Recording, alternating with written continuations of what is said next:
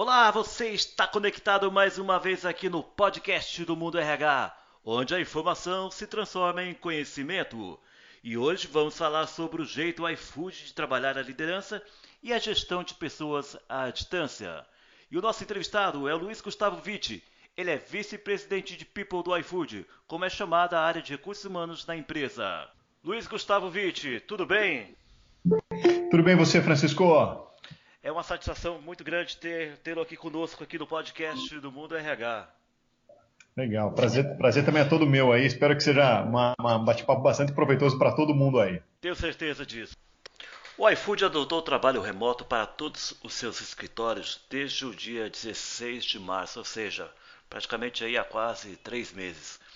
É, Luiz, conta para nós como que foi essa adaptação, quais ferramentas a empresa ofereceu aos colaboradores e como é que vocês analisam a curva da produtividade neste período? É, bom, acho que antes de mais nada aqui, Francisco, sendo bem super transparente, né? A adaptação acho que não foi fácil para ninguém, né? Porque ela foi bastante abrupta, né? Não foi uma transformação, uma mudança, uma adaptação que foi bastante planejada, né? E eu acho que um ponto aqui para ressaltar é que acho que a gente a gente se antecipou muito rápido, muito antes dos decretos municipais e estaduais. Então, desde o dia 16 de março, já estava lá, todo mundo que trabalhava nos escritórios já estava trabalhando de forma remota. Né? E o que, que a gente tentou fazer para que essa adaptação fosse da melhor forma possível? A gente tentou reimaginar como é que seria o trabalho remoto e trazer vários elementos e ferramentas que a gente tinha, por exemplo, no escritório, para a casa das pessoas. Né? A gente fez também um auxílio de internet para as pessoas, é, a gente pegou e conseguiu oferecer, através de vouchers com algumas outras empresas, acessos para que essas pessoas comprassem equipamentos, algumas que estavam faltando, para todo mundo que, trabalha com des... que trabalhava com desktop, a gente forneceu super rapidamente é, o laptop, para as pessoas novas que estavam entrando, a gente adaptou todo o nosso processo de onboarding, né, que é aquela, aquele processo inicial de entrada das pessoas novas na empresa, a gente começou a fazer ele imediatamente dia 16 que foi o primeiro dia que a gente estava trabalhando remoto, foi o nosso primeiro dia que a gente fez um onboarding 100% remoto. A gente teve uma baita uma operação logística para mandar o computador com kit de boas-vindas na casa das pessoas novas que estavam começando. A gente criou também várias ferramentas de bem-estar, porque a gente tinha antecipadamente a gente tinha visto o que, que tinha os impactos que o isolamento tinha causado nas pessoas na Ásia, né? Acho que todo mundo acompanhou aí várias pessoas aí que acabaram é, tendo é, depressão, é, por conta do isolamento social e algumas e, e, outras alterações de humor. Então a gente fez, a gente forneceu várias ferramentas de bem-estar.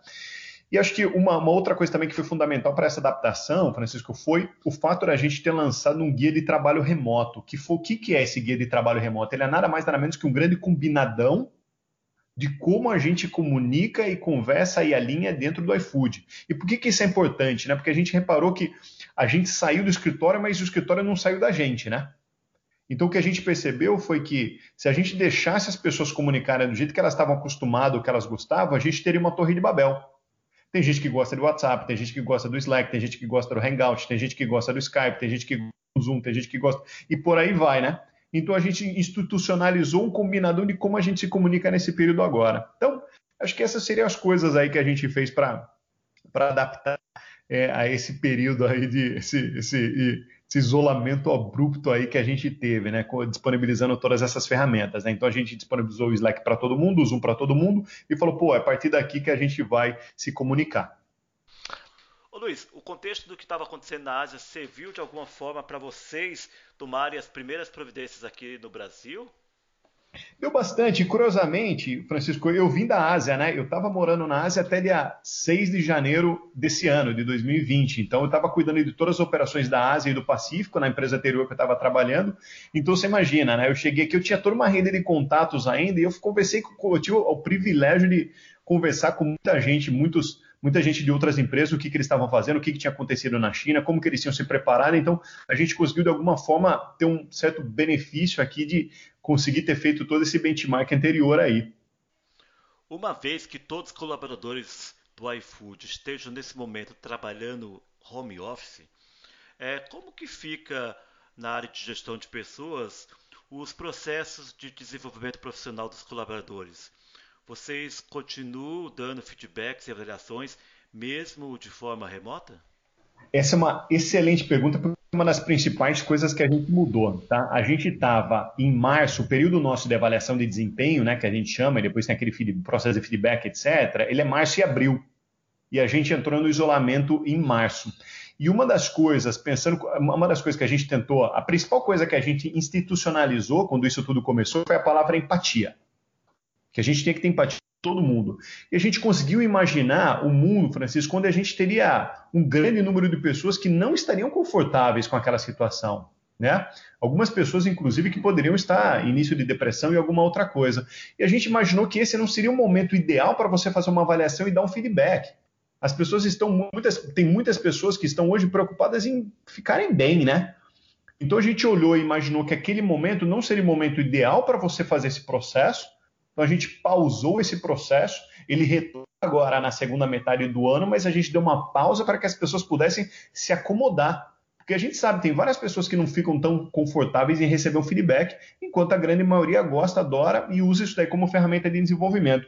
Mas pensando nessas pessoas que talvez pudessem não estar 100% bem, e também disponibilizando mais tempo para que as pessoas se adaptassem, a gente tomou a decisão de postergar. Tá? Ou seja, então a gente fez a avaliação de desempenho nossa, a gente pausou, a gente focou nas ferramentas de bem-estar, a gente focou também em desenvolver vários conteúdos para as pessoas que estão buscando, continuam buscando esse desenvolvimento, a gente curou vários conteúdos, a gente focou bastante no desenvolvimento das pessoas para elas aprenderem a trabalhar remotamente, e também, independente da avaliação de desempenho ou não, o nosso bônus, que a gente paga o bônus na metade do ano, referente ao ano fiscal anterior, ele foi 100% mantido. Perfeito. Uh, Luiz, uh, a pandemia certamente ela impactou a vida de todas as pessoas aí do planeta. Ela impactou a vida até em questões que vai além do, do profissional, né? Nesse sentido é. aí, quais foram as iniciativas que o iFood adotou para ajudar os seus colaboradores nesse momento Legal. de isolamento? Esse, é, eu volto um pouquinho, Francisco, naquele ponto lá que eu falei sobre a empatia, né? Então a empatia foi o que norteou a gente desde o início, desde o primeiro dia que a gente começou o isolamento, a gente falou, pô, a gente precisa ter empatia agora. E, e através desse exercício de empatia, a gente. É engraçado, né? Eu estava só um comentário aqui, um exemplo, para depois eu, eu, eu, elaborar um pouco mais essa resposta. A gente estava brincando, eu estava falando com uma, uma, uma pessoa que trabalha no meu time, falando, pô você tá super bem aí, né, meu? Eu tô com duas crianças aqui em casa, tá desesperador aqui, homeschooling, é, aula aqui, esposa, etc, né? Super complicado. E aí essa pessoa virou para mim e falou, puta, Vidi, e, eu, eu, eu falei para ela, eu falei, pô, tô com inveja sua, né? E ele virou e falou o contrário. Ele falou, pô, não, quem tá com inveja sou eu. Quem tá com inveja sou eu, sua, porque você tá cheio de gente, eu tô sofrendo aqui, que eu tô isolado aqui, é, eu não tô bem, né? Eu não, não gosto desse isolamento aqui. Então a gente sempre focou na empatia, a gente tentou um arsenal, Francisco, com várias ferramentas para tentar atender todos os públicos, né? O principal que a gente fez foi, e a gente criou através de todas essas ações, a gente consolidou numa mandala que a gente chama do iFood iCare, tá? Só para dar alguns exemplos aqui de algumas ferramentas que estão nesse mandala do iFood iCare, a gente disponibilizou suporte psicológico, ou seja, psicoterapia online para todos os funcionários dependentes, inclusive pais e depois irmãos também a gente estendeu. Toda quinta-feira a gente tem o que a gente chama de momento zen, que é um momento, uma sessão online de relaxamento. Toda terça-feira tem o Conecta Zen, que é um momento de descobrimento, reflexão, filosofia, etc. Toda segunda-feira a gente tem uma sessão que a gente chama de Pílulas do Equilíbrio, que a gente trouxe, por exemplo, a Monja Coen, a gente traz várias pessoas com várias informações e, e e um arsenal de coisas boas, aí notícias boas e para melhorar o bom humor e o bem-estar de todo mundo. A gente liberou várias ferramentas aí, aplicativos de ginástica dentro de casa para todo mundo. A gente lançou uma creche online. Acho que talvez a gente foi a única e primeira e única empresa que lançou uma, uma, uma tentativa de uma creche online aí nesse período todo. A gente chama de Meu Cantinho iKids que a gente fez uma parceria com uma empresa chamada Brinca Lalá, então tem uma sessão por dia aí, onde os pais podem ir lá para as crianças e a, e, é uma sessão ali, a, a, a Samara, que é da, da, da Brincalalá, ela dá um repertório de atividades educacionais e didáticas para a gente brincar com as crianças. E toda quarta-feira a gente fez o que a gente chama do Clube do Otimismo, né? Junto com uma parceria que a gente faz com o More Labs, trazendo toda quarta-feira uma sessão descontraída, etc. E por que, que a gente fez isso, tá, Francisco? Para de forma bastante sucinta, a gente sabe que todas as pessoas que quiserem ligar a TV ou entrar na internet procurar alguma notícia hoje, é só notícia ruim. Então a gente tentou trazer uma série de outras coisas positivas para contrapor exatamente esse momento que está vivendo. Então, aqui pensando em bem-estar, a gente criou essa mandala, o iFood iCare que eu te mencionei aí, com todas essas ferramentas tentando abranger exatamente todos esses públicos aí que eu mencionei na empatia inicialmente. Vite, muito legal essas ações. Eu confesso que eu nunca tinha ouvido falar de uma creche virtual. Eu acredito que os colaboradores do iFood, suas famílias, devem estar curtindo bastante essa e outras ações que vocês implementaram durante esse período aí de pandemia, né? Mas voltando aqui à nossa entrevista, a área de RH do iFood já tem um planejamento de como será o pós-pandemia? Você acredita que as coisas vão voltar ao normal? Ou tudo mudou e daqui para frente é uma nova história? Francisco, boa pergunta, porque uma das coisas aqui que está na nossa cabeça, a gente tem visto várias empresas aí se posicionando, a gente vai trabalhar daqui para frente, o resto da vida, assim, assim, assado. A gente acha que, na verdade, esse é uma, até um conselho que minha mãe sempre deu, né? Você nunca pode se planejar ou tomar grandes decisões quando você está muito feliz, nem quando você está muito triste, né? A gente agora está um período de muito triste, né? Muita tristeza, ninguém quer estar tá isolado, né? Então a gente acha que agora não é o momento da gente tomar decisões para sempre tá? Ou seja, pô, o iFood de, determinou que vai ser remoto 100% para frente o resto da vida. Não, não é isso. O que a gente fez, o que a gente, como é que a gente está imaginando isso daqui? É, a gente está tentando desenhar esse futuro do trabalho, mas não daqui cinco anos, mas sim daqui dois, três meses, né? Então, o que, que a gente tem? A gente tem um protocolo de retorno, tá? Que a gente imagina como que a gente vai ser esse retorno, escalas, higienização, aferição de temperatura, máscara, etc.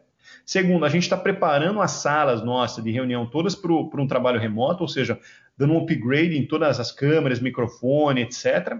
A gente está também melhorando a nossa cultura, como eu te falei, a gente lançou o guia de trabalho remoto, agora a gente vai lançar mais uma segunda versão desse guia, e a gente ofereceu para todos os funcionários nossos, que a gente chama de food lovers, então a gente ofereceu para todos os food lovers a opção de trabalho remoto até o dia 1 de janeiro de 2021, para que as pessoas conseguissem se adaptar.